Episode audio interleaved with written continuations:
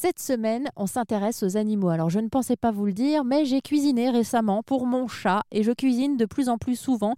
Je lui ai préparé des petites courgettes. Alors, elle en a mangé simplement deux, trois morceaux, mais on progresse et on avance. Si j'ai décidé de changer l'alimentation de mon chat, c'est depuis que j'ai eu une conversation avec le docteur Ariane, qui est vétérinaire spécialisé en phytothérapie et qui nous explique cette semaine sur RZN Radio à quel point c'est primordial de cuisiner pour nos animaux et de faire attention à leur alimentation.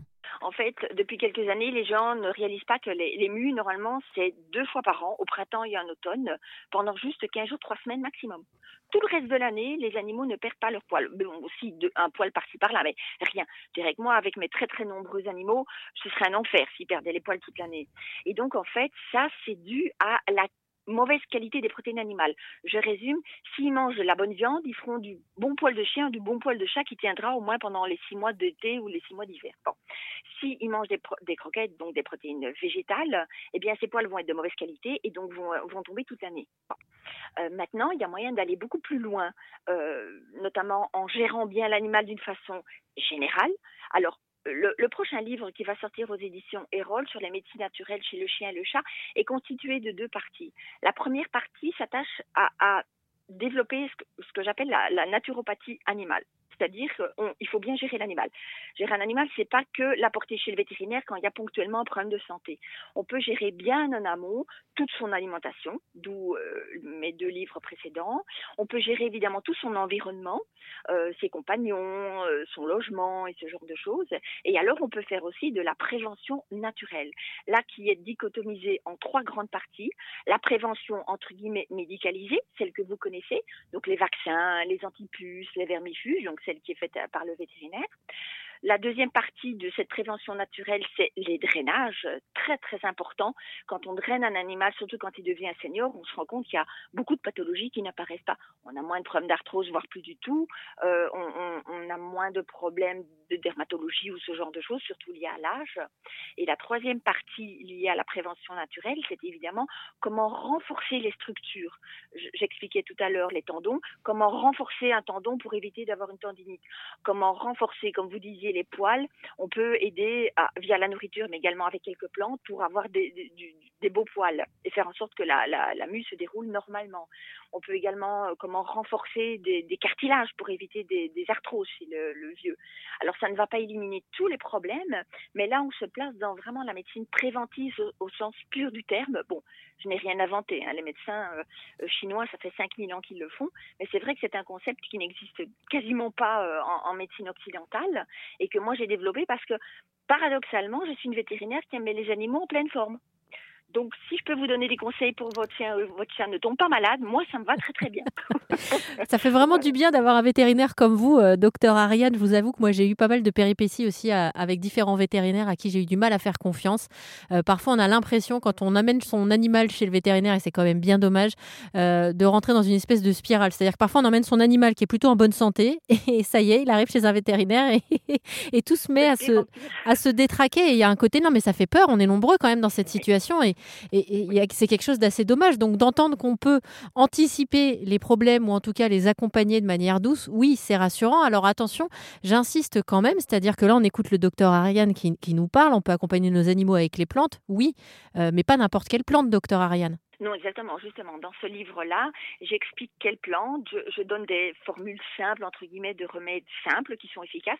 Pourquoi j'ai donné ces formules simples? Tout simplement parce que je sais que les gens cherchent des informations. C'est un peu la mode du, euh, du do it yourself. Hein. Ils veulent préparer eux-mêmes leurs petits, euh, leurs petits remèdes. Mais malheureusement, la majorité des informations qu'on trouve aussi bien sur Internet que dans les livres sont écrites par des néophytes, des gens qui ne sont ni vétérinaires, ni même parfois spécialisés en phytothérapie. Et donc, on a des mélanges qui parfois, franchement, me m'horripilent ou, ou voire me font dresser les, poils sur la tête parce que je me dis l'animal va plus être malade en donnant cette formule-là qu'autre chose. Et je me suis dit donc autant leur donner une formule de base qui est simple, qui est sûre, qui va agir, qui va être efficace. Ce ne sera pas des formules aussi compliquées que celles que je prépare moi-même, mais bon, ce sera déjà une bonne base. Au moins, ils ne feront pas d'erreur et même ils feront déjà des choses qui vont être efficaces parce que les plantes que je cite sont, euh, sont ont prouvé leur efficacité. Je suis quelqu'un d'extrêmement pratique, donc je ne vais pas non plus obliger les gens à acheter euh, 25 000 plantes différentes. On part avec les sept super plantes que j'ai déjà repris dans certains de mes livres précédents qui sont déjà des plantes qui sont multifonctions. J'aime bien le cassis, la mélisse parce qu'elles elles agissent déjà sur plusieurs niveaux, c'est ce que j'explique dans le livre.